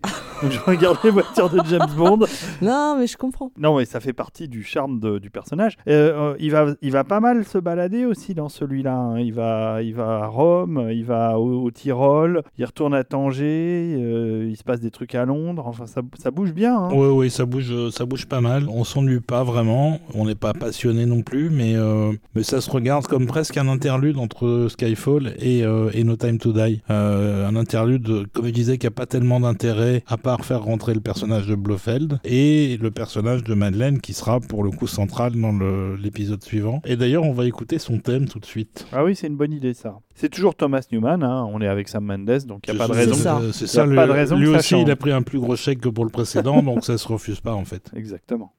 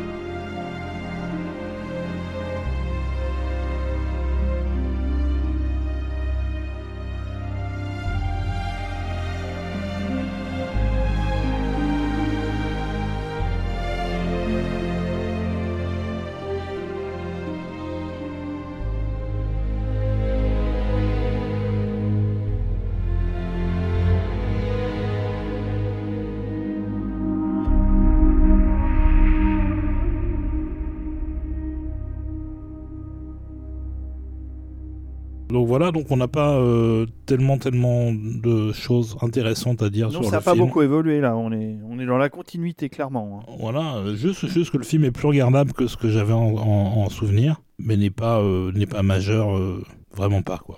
Non, et Daniel Craig est euh, plus que jamais euh, fermé euh, en mode constipé quand même. hein. Avec une chemise toujours une taille trop petite. Non, c'est pas une chemise, c'est un costard trop petit. Bah tout en Tout fait. est trop Non, c'est un vrai problème. hein. trop Bah, mais du coup c'est des tout petites tailles parce qu'il est déjà pas très grand. Voilà, Voilà, il est déjà un peu trapu, donc comme il a pris du muscle, on- si on lui donne un costard trop petit, résultat, il court partout. Bon bah c'est ridicule. Bah non, mais si c'est vrai.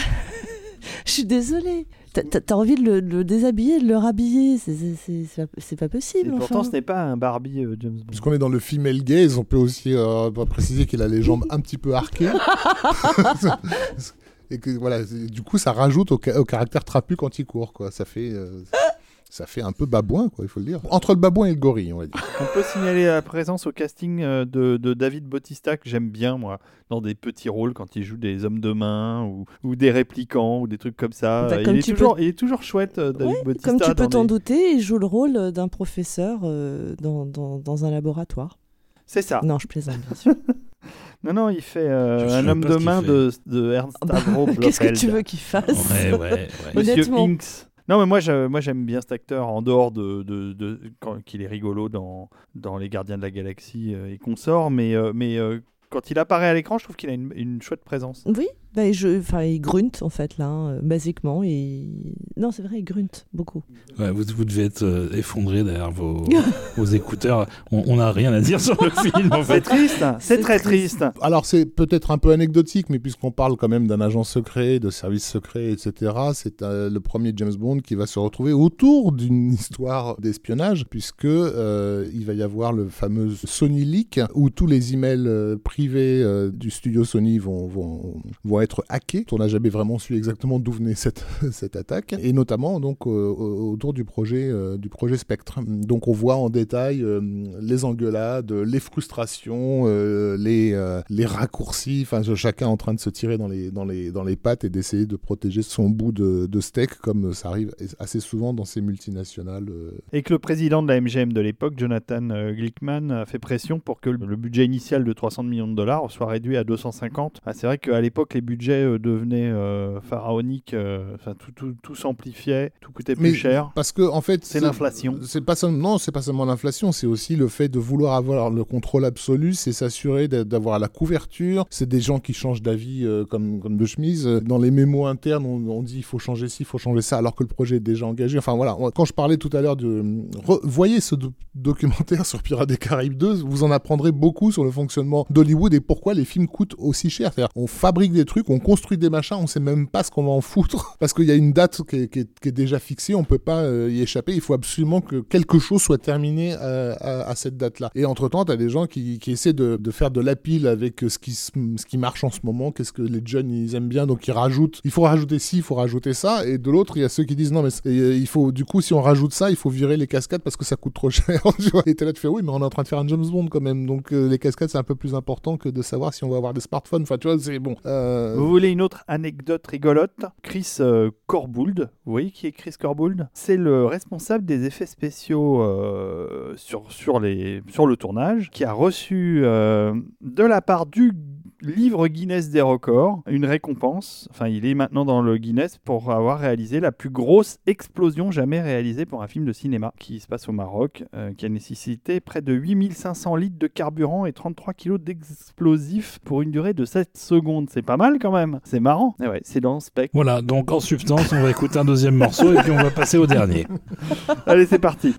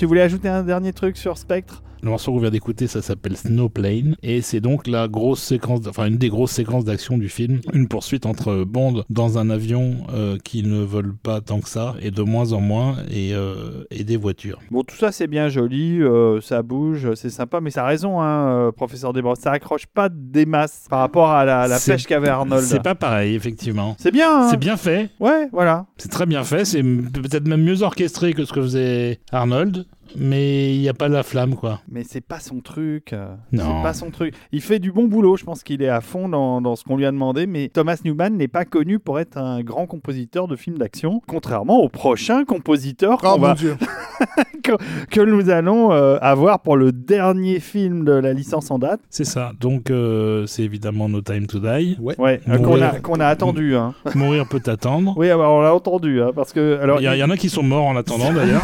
S'il s'est passé 6 ans entre la sortie de Spectre et celle de No Time to Die, c'est pas uniquement pour des problèmes de production. Il est resté euh, quasi 2 ans dans les cartons. Donc euh, en fait, il s'est passé 4 ans réellement entre euh, le Spectre et No Time to Die et le film est resté dans les cartons 2 ans à cause de la Covid, des problèmes de fréquentation des cinémas parce que les distributeurs, les producteurs du film sont vachement embêtés, même à la réouverture des salles. Il faut que le public soit là et ils avaient peur que le public fût euh, là. Et je crois que les résultats sont un peu en dessous de ce qu'ils espéraient, mais quand même, les gens ont été voir No Time to Die. C'est probablement que s'ils avaient attendu un an de plus, qu'ils font avec pas mal de films qui sont mis en, sur, euh, sur les étagères, là, comme le prochain Top Gun ou ce genre de choses, qui sont prêts, hein, les films sont terminés, mais, euh, mais ils, attendent que les gens reprennent l'habitude d'aller en salle, que les salles se remplissent mieux. Et on peut remercier quand même l'équipe de Sony, MGM et compagnie d'avoir sorti ce James Bond parce que c'est un pari. Pareil pour Warner qui a sorti quand même un ou deux blockbusters pendant la pandémie. C'est un pari euh, pas évident financièrement parce que le film a coûté cher, je crois. Je sais pas. euh, Oh, le, film, le film a certainement- coûté très cher. Oui, parce que euh, ça se voit à l'image, il y a des choses. hein.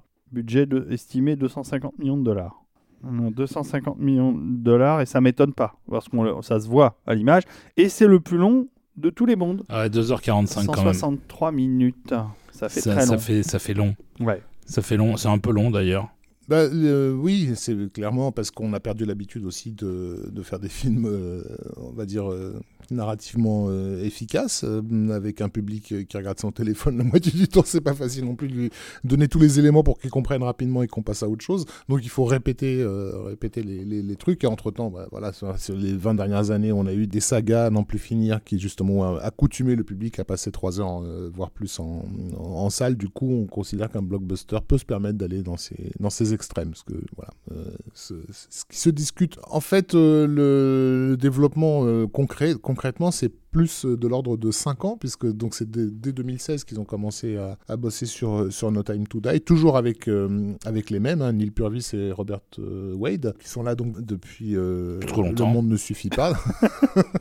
et qui ont aussi bah, du coup la charge de conclure euh, bah, cet arc hein, qui a été commencé avec, euh, avec euh, Casino Royale, cet arc autoréflexif sur le personnage de Bond, pas seulement un reboot mais une autoréflexion sur finalement toute la saga, ce qui va constituer l'identité et aussi à mes yeux la problématique de, de, ce, de ce dernier film, c'est cette façon justement de regarder toute la franchise et de la commenter d'une certaine façon. Alors euh, euh, Sam Mendes a dit non, cette fois-ci, vraiment, j'arrête. Là, franchement, c'est. Non, non, mais vous êtes gentil, mais je peux plus. Voilà, Daniel, Craig aussi d'ailleurs. Tout à fait, oui. Ah oui, à ce moment-là, oui. Parce qu'il avait déjà décidé que ce serait le dernier et qu'il fallait vraiment que le film soit bien pour qu'il revienne une dernière fois. Ben, on a le même âge, Daniel et moi, donc, euh, Non, parce qu'il y a ça aussi. Hein, donc euh, euh, je comprends. et- Je- je- et- moi, je pourrais plus faire ce qu'il fait. hein. Et donc, quitte à. c'est clair, mais il s'est, voilà. il s'est- il s'est beaucoup entraîné. il a pris cher en plus Ouais. sur ce film-là, sur ce hein, tournage-là en particulier. euh, il a bien bien souffert physiquement. Et pour euh, remplacer Sam Mendes, la première proposition, enfin la première idée de Barbara Broccoli, euh, c'est de faire appel à Christopher Nolan pour qu'il reprenne les choses en main, qui en temps a fait, enfin voilà, Inception qui avait déjà des- éminemment et ouvertement bondiennes, puisque tout le final euh, euh, dans la station sport d'hiver, enfin voilà, euh, était très clairement une référence à, James Bond. J'ai pas les détails, mais je pense que Nolan leur a proposé que, que le personnage principal s'appelle Dnob Semage, qu'ils ont pas compris ce qu'il voulait dire par là, et qu'ils l'ont laissé faire son James Bond de son côté, qui va s'appeler Tenet, que vous avez peut-être peut-être vu. Il y a également Denis Villeneuve qui est évidemment approché. Enfin, en gros, tout ce qui marche en ce moment auprès de la critique, c'est pas seulement des, euh, des cinéastes populaires, c'est des cinéastes euh, voilà, c'est- qui peuvent faire des films qui marchent, mais surtout que le monde académique euh, accepte, comme le disait Stéphanie par rapport à des Tarantino, etc. Des, voilà, ils ont jamais, à ma connaissance, proposé à un David Fincher non plus de faire, bon, de faire Bond. Finalement, celui sur lequel ils vont s'arrêter, c'est Danny Boyle, qui a d'abord l'avantage d'être anglais, qui a prouvé qu'il pouvait faire à peu près euh, n'importe quoi. Tout vu, et n'importe quoi, sa ouais. carrière, oui, il a quand même Ouais, euh, il est incroyable. assez fascinante euh, de passer d'un truc à l'autre. Sauf que Boyle, il y a une chose qui va complètement l'arrêter. Mais on en parlera tout à l'heure. Pourquoi Kari euh, Joji euh, Fukunaga C'est comme ça qu'il Mais- s'appelle, c'est mais- marqué. Mais, mais toi-même, Kari Joji Fukunaga, Voilà. que je connaissais pas personnellement, je le découvre avec euh, ce film si si on le connaît, on le connaissait Non, par si, euh, la première saison de, Detective, en que fait, j'ai pas vu. qui est vraiment remarquable, en, en particulier en termes de mise en scène. Donc euh, le gars du métier, un métier qui débordait même du cadre de la télévision, donc c'est pas étonnant qu'il se retrouve au cinéma. Il est très, euh, il est très rapide, euh, d'une part, efficace, euh, et il réussit à faire, euh, avec des budgets qui étaient quand même pas excessifs, euh, des choses qui ont à peu près de la, de, de la gueule. Il s'est, il s'est cadré, euh, voilà. Il a un style que moi je qualifierais de Netflix sex, c'est-à-dire, enfin, je sais pas comment. Ah ouais, je vois, je tu vois. vois ce que je veux dire Ouais, Enfin, ouais. C'est propre. euh, tu vois, pas, c'est pas génial, mais ça va. ça fait un peu, ça, ça fait des jolies captures d'écran pour les catalogues. Euh, non, mais c'est, mais c'est pas forcément inspiré. Euh, moi, moi, j'ai- il a- je suis d'accord avec toi. J'ai trouvé le film plutôt agréable à regarder, Mhm. mais j'en garde pas des, tu sais, des plans ou des scènes qui m'ont, qui m'ont imprimé l'esprit, quoi. Je pense que c'est le genre de cinéaste qui plaît aux graphistes, en fait. Euh, il sait mettre un personnage dans le champ avec une grande étendue blanche de neige avec un arbre sur le, le côté droit. Tu vois, c'est voilà. Donc c'est joli, ça fait son effet. C'est pas non plus à tomber par terre quand, quand tu aimes le mouvement, quand tu aimes le, le- le côté cinématique, ci- enfin Il est, kinétique. plus, quoi. bah, il est plus contemplatif. que- Contemplatif et photographique, en Ah fait, oui, ouais. oui, Mm. complètement. Euh, c'est c'est plus son style que l'action et le mouvement. En juillet 2019, euh, Dan Romer est embauché pour faire le score de ce Bond. Euh, Qui c'est Dan Romer? Et ben Dan Romer, c'est un compositeur qui avait déjà travaillé avec euh, le réalisateur Fukunaga. Voilà, et euh, quand j'ai vu son nom, je me suis dit, il tiendra pas. Et effectivement, il a pas tenu. euh, il a eu ce qu'on a annoncé comme étant des différences créatives. Ça veut dire que ça s'est pas bien passé, en gros. Il a quitté le projet en novembre 2019 pour être remplacé en janvier par Hans Zimmer. Ah, notre teuton préféré. Voilà, le- un des rares trucs où il avait pas encore mis ses doigts, c'était Bond. Bah, maintenant, ça y est, c'est fait. Il a bien mis les doigts dans Bond. Oh, c'est sale.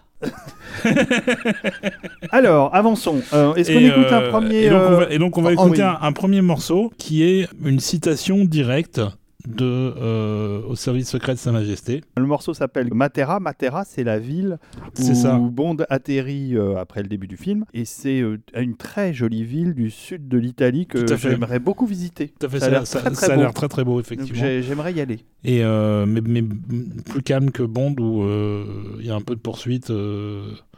Un peu de, de, de cascade quand même dans le, dans le film. Oui, mais après, pas, pas quand ils arrivent. Quand Mais ils arrivent, c'est reposé. arrivent. Et donc Voilà. la musique de, de Hans Zimmer, et moi je vais le dire tout de suite, franchement, elle m'a plutôt agréablement surpris par rapport à, ce- à ce que je pouvais en imaginer. Bah, Quand par- on- quand on par dit, rapport ouais. à Dune. Quand on dit la musique de Hans Zimmer m'a agréablement surpris, ça veut dire qu'en gros, t'as pas eu envie de sortir de la salle en courant. En fait, c'est ça. ça. hein. C'est pas que la musique t'a plu, c'est que tout d'un coup, tu t'es dit tiens, je suis pas totalement agressé euh, dès, la première note. Non seulement elle m'a pas déplu, mais ce morceau-là m'a plutôt séduit. Mais parce qu'il fait cette fameuse reprise dont tu viens de Ah, parler. c'est ça. Donc on, on écoute ça, c'est pas très long. Non, c'est parti.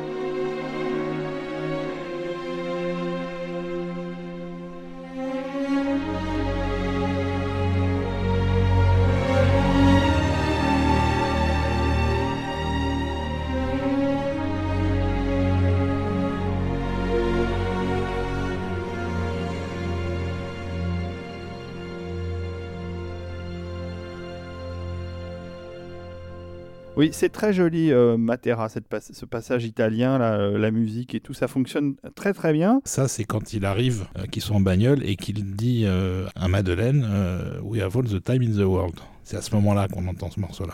Donc on a l'évocation du thème de, au service secret de, de- de Sa Majesté, parce que dans cette partie du film, il va ren- rendre euh, visite à la tombe de, Vesper, donc la femme dont il est amoureux et qui est morte. Et en fait, l'équipe du film, clairement, est en train de nous rappeler que James Bond a été marié, a été amoureux et a perdu sa femme, déjà à l'époque de Service secret de Sa Majesté. Donc le caractère autoréflexif, il est euh, explicite. euh, on est vraiment en train de commenter la franchise James Bond. En terminant cet arc de quatre épisodes, en réalité, on essaie de terminer ce qui a, été débuté dès les, années, euh, dès les années 60. Donc il y a vraiment un, effort con- consenti sur ce film-là de, de commenter James Bond, en fait, euh, à travers toutes ses déclinaisons euh, sur, sur plus de 50 ans. Ouais, c'est ça, de réunifier le personnage tout en restant fidèle à la note d'intention du reboot de 2006 et donc de l'incarnation de Daniel Craig. Lui a, sa, a son propre développement, mais c'est initié par tout ce qui a existé auparavant. Et comme il y a des épisodes très marquants dans l'élaboration même du personnage de Bond et de la formule qui en découle, à ce moment-là, ça prend naturellement sa place. Et euh, en filigrane, puisqu'il s'agit bien d'un arc narratif et c'est ce qu'on découvre tout au long du film, l'incarnation de Daniel Craig en fait a vraiment un destin. Elle n'est pas juste là euh, pour dire on relance la franchise avec une nouvelle donne. Alors à quel moment ils ils ont- ils l'ont décidé ça, je ne sais pas. Mais en tout cas, clairement depuis euh, depuis certainement Spectre, on a une idée assez claire du fait que cette incarnation là, alors même que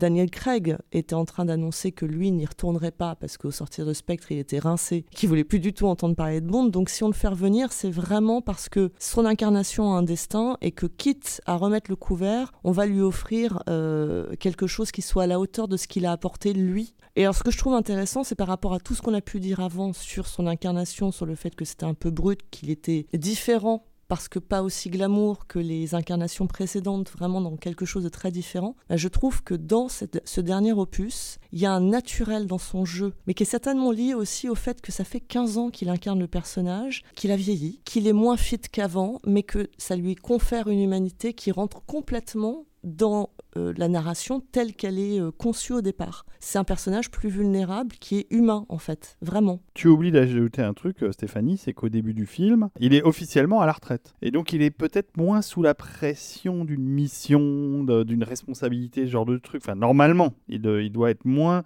dans cet état d'esprit, et ça, ça se ressent peut-être aussi dans son jeu. Il est un peu plus détaché de, sa, de ses responsabilités. Oui, mais je pense que pour le coup, il y a une vraie résonance entre le- de Craig de son personnage et le personnage tel qu'on a envie de le montrer dans ce dernier opus. Je crois que pour le coup, il est, il est, il a jamais été aussi à l'aise, d'après moi. Oui, oui. Sur euh, Ah l'ensemble des films, c'est la première fois que je le trouve aussi euh, raccord avec l'objectif du, du développement du personnage tel qu'on qu'on le mène à l'écran. La scène d'ouverture assez longue, de... enfin le pré-générique assez long de ce, de ce Bond ne met pas en scène Bond. Euh, Ce qui est aussi un peu une, nouveauté, mais il met en scène donc le personnage de Madeleine euh, euh, fille. D'ailleurs, visuellement, il y a voilà, c'est pas génial, mais c'est assez bien foutu l'idée de, de faire euh, montrer la gamine passer, de tomber dans l'eau pour ensuite faire ressortir euh, Madeleine euh, adulte de, de, l'eau des années plus tard pour faire comprendre au public euh, de façon économe que c'était elle. Sa mère se fait tuer par un tueur qui, a- qui porte un masque euh, no.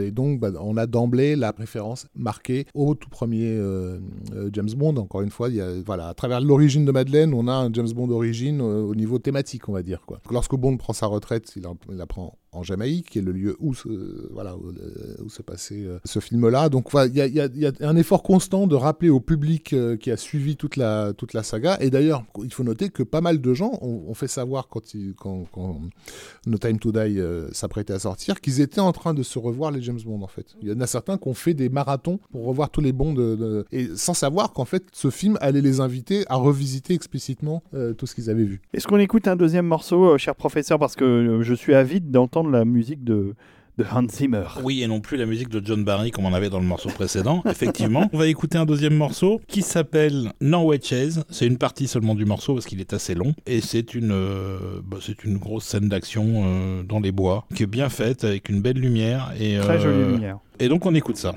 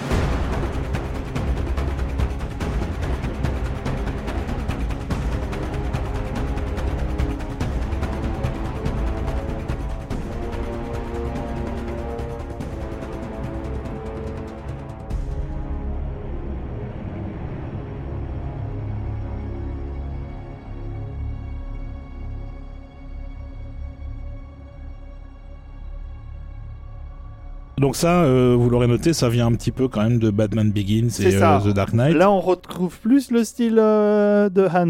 Hein, Voilà, c'est- pas mal fait, euh, c'est pas intéressant quand on écoute l'album, faut être honnête. Mais quand on voit la musique, et là c'est pour l'ensemble, quasiment l'ensemble de la musique dans le film, franchement, ça fait le job à l'image, ce qui est déjà pas mal. Ce qui est marrant de constater, enfin, ce qui est amusant, c'est que Zimmer se soit donc fait un James Bond pendant que Christopher Nolan faisait de son côté son James Bond avec Ludwig Göransson à la, à la, à la- à la musique et pas Hans Zimmer. c'est vrai. Il y a aussi dans la fin de cette séquence qu'on vient d'écouter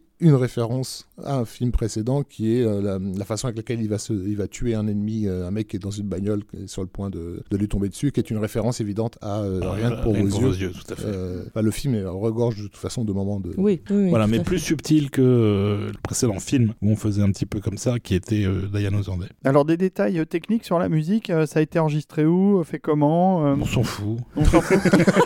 D'accord.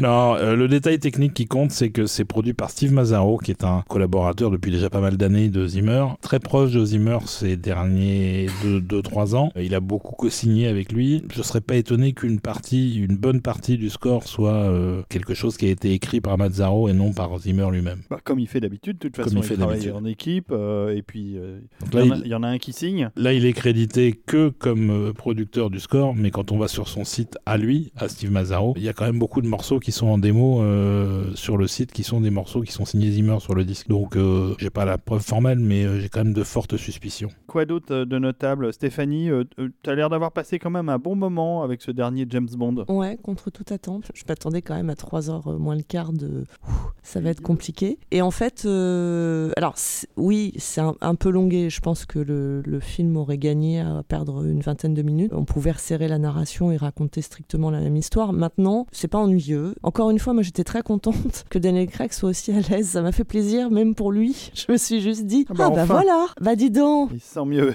Eh ben oui. euh, Enfin, il bon, fait un peu la chialeuse dans les, dans les premières scènes, mais c'est vrai qu'après ça se. Ouais, ça Ouais, va mieux quand ouais, ça même. va- ça- après, ça va mieux. Euh, Oui, une petite mention pour la scène avec euh, Anna de Almas, Oui, euh, Ah oui, parce que- qui, qui est, qui est le qui est le personnage du highlight film. euh, du film, c'est clair. Elle est plus Bond Girl que, que n'importe qui d'autre, euh, alors qu'elle a que 10 minutes de, de métrage. Quoi. Bah, elle, a, elle a un personnage qui, qui existe, hein, tout simplement. Euh, C'est-à-dire effectivement inattendu, euh, voilà, une, une espèce de gaffeuse euh, qui n'était pas du tout prête à cette mission, etc. Et ça, qui déboule, et qui en même temps cumule. est- et, et qui en même temps se révèle une, une, une combattante hors pair, voilà. Ouais, mais c'est ça qui est génial, c'est Anna que. de Hamas. ouais, Mais elle a oui, un je, nom, un je joli crois que c'est la hein. première fois qu'on voit une Bond girl à la fois hyper chou, hyper sexy, hyper efficace. Cumuler les trois en même temps, c'est compliqué Sur, quand sur, même. une hein. sur un, un- un temps d'apparition Ah ouais, non très, mais elle bouffe court. la caméra et elle est, euh, elle est incroyable quoi. Ils ont intégré à l'équipe de scénaristes une femme, pour le coup, c'est un peu nouveau dans la saga James Bond, qui est euh, Phoebe euh, Waller-Bridge, j'espère que je prononce euh, que je prononce bien, et qui du coup était effectivement a priori aussi chargée de donner de l'épaisseur euh, au personnage féminin. Ce qui est assez surprenant parce qu'à côté de ce personnage de- là euh, qui est effectivement euh, sensationnel, on a l'antithèse qui est le nouveau 007, et, À- à qui, ne- qui ne sert à rien. qui ne sert strictement Ah oui. à rien. Et- et- Elle Et- est énervante par contre. et du coup, on est énervante parce qu'on sait pas Ah ce qu'elle fout là et, ben, et pourquoi elle se, elle se donne de grands airs alors qu'elle ça. alors qu'elle ne fait rien du Elle tout. sert de GPS à Bond.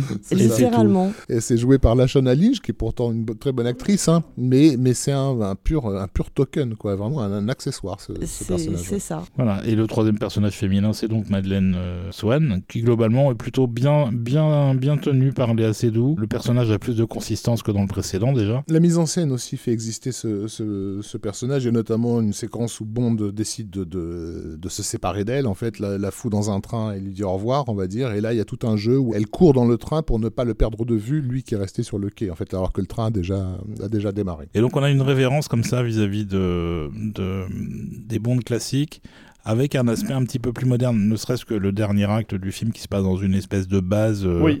on, Alors- on- on dirait une base à la Canadam. Ouais, alors moi j'ai trouvé que cette- ce dernier rack, personnellement, je l'ai trouvé euh, un peu pénible parce que je trouve il y a beaucoup d'allers-retours, euh, de entre guillemets euh, soi-disant rebondissements un peu artificiels. Moi un- j'ai trouvé un- que ça devenait un- très un brouillon petit sur peu, la fin. Un petit peu long sur la fin. Mais, euh, mais le décor lui-même. euh, Ah bah, joli, ouais, c'est c'est la base de, de, de Moonraker ou de On ne vit que deux fois, mais déshabillé de tout ce qui est clinquant. C'est-à-dire que c'est du béton. Là, c'est moderne. Avec au milieu un jardin, euh, un jardin de, de- de poison en fait, Ouais. C'est ça. qui était déjà dans une des nouvelles de, de Ian Fleming. Je crois que c'était rien que pour vos yeux d'ailleurs, je sais plus. Mais de toute façon, on est dans la citation euh, perpétuelle. Ouais. La nouveauté étant que cette fois-ci, James Bond se bat pour sa petite fille, hein, parce qu'il a fini par l'avoir, sa gamine. Cet enfant. Voilà. Oui, oui. Même si vrai. pendant tout le film, on te fait croire que c'est peut-être pas euh, le- le- la sienne, même si le spectateur a deviné que c'était bien, Bien, sûr, évidemment le spectateur est beaucoup plus intelligent que le scénariste. Mais dans ce, dans ce rapport très cérébral à la, à la franchise, il y a effectivement cette idée qui était déjà de- à l'époque au service secret de Sa Majesté, qui était que James Bond n'a pas le droit à ça. James Bond, s'il doit rester James Bond, il peut pas avoir femme et, et enfant. Et du coup, on trouve une justification scénaristique au fait qu'il est condamné Ouais. à être James Bond. Il ne pourra jamais avoir femme et enfant, puisque donc si jamais euh, il les touche, euh, il risque de les, euh, de les tuer. De les donc tuer. il vaut mieux ça. qu'il clame, euh, qu'on en finisse une bonne fois pour toutes. Et donc, bah du coup, comme Bip Bip et le coyote, il se reçoit 50 000 missiles sur la gueule. Ouais. Alors, c'est en ça que c'est too much, hein, je, suis- je- je suis d'accord. Mais en revanche, je pense qu'il était absolument nécessaire, dans le, dans le sens où, où il était nécessaire qu'il meure pour que le film, en tant qu'autocitation de tout ce qu'a été James Bond jusqu'à présent, puisse avoir du sens. Il fallait que cette dernière incarnation meure. Parce que ce qui va venir derrière va forcément euh, être en- se démarquer en fait. De quelle manière euh, on leur, on leur laissera le... le- On leur souhaite bien du courage. Oui, voilà. Parce que la saga Kingsman existe déjà. C'est ça. Mm. Et- mais en tout cas, s'il voulait aller jusqu'au bout de la démonstration de, de, de, de ce reboot-là avec Daniel Craig, il fallait que le personnage meure. Mais est-ce qu'il est vraiment Il mort est condamné. euh, Ah oui, il est mort. Ah bah là, ce qui s'est pris sur la tronche, s'il est pas mort, il y a eu un truc. sûr. hein. Moi, je dis c'est pas sûr. Il est mort maintenant, maintenant il va revenir. Mais il va revenir sous quelle forme? Est-ce que ce sera une femme? Est-ce que ce sera un black? Est-ce que ce sera un nain? Est-ce que Va ce sera savoir. un Un cheval chien. Non, mais ça peut, ça peut être n'importe quoi en fait. Est-ce que ce sera Sarah Jessica Parker dont, dont on ne sait pas ce que c'est On sait pas trop ce que c'est, c'est vrai. Bon, les enfants, Oui. euh, on a dépassé euh, largement euh, le temps qui nous était imparti. Et maintenant terminé. Et le temps qui nous était imparti pour parler de James Bond, c'est-à-dire 15 heures, est, est largement Ce dépassé. message s'autodétruira dans 8 secondes. voilà. Mais merci à tous de nous avoir écoutés jusqu'au bout. Bah, Ouais. bon, bon, on sait que ça a été un plaisir pour vous, mais ça a été aussi un plaisir pour nous de parler de toute cette saga, de vous avoir euh, autour de cette table, d'avoir Stéphanie Penny euh, avec Vraiment. nous. Merci Stéphanie. On remercie euh, aussi le professeur Desbrosses pour sa préparation longue euh, et érudite euh, de tous ces morceaux. C'est toi, Olivier, qui t'es chargé de, de faire la sélection en partie. Oui, une pensée Oui, pour, tout, pour les 58 morceaux qu'Olivier a dû reti- retirer de sa, sé- de sa sélection. Aussi. On rappelle aussi à nos contributeurs d'être attentifs. euh, voilà, si vous voulez avoir accès à notre tracklisting originel de l'épisode, c'est possible selon les, types euh, qui ont été mis.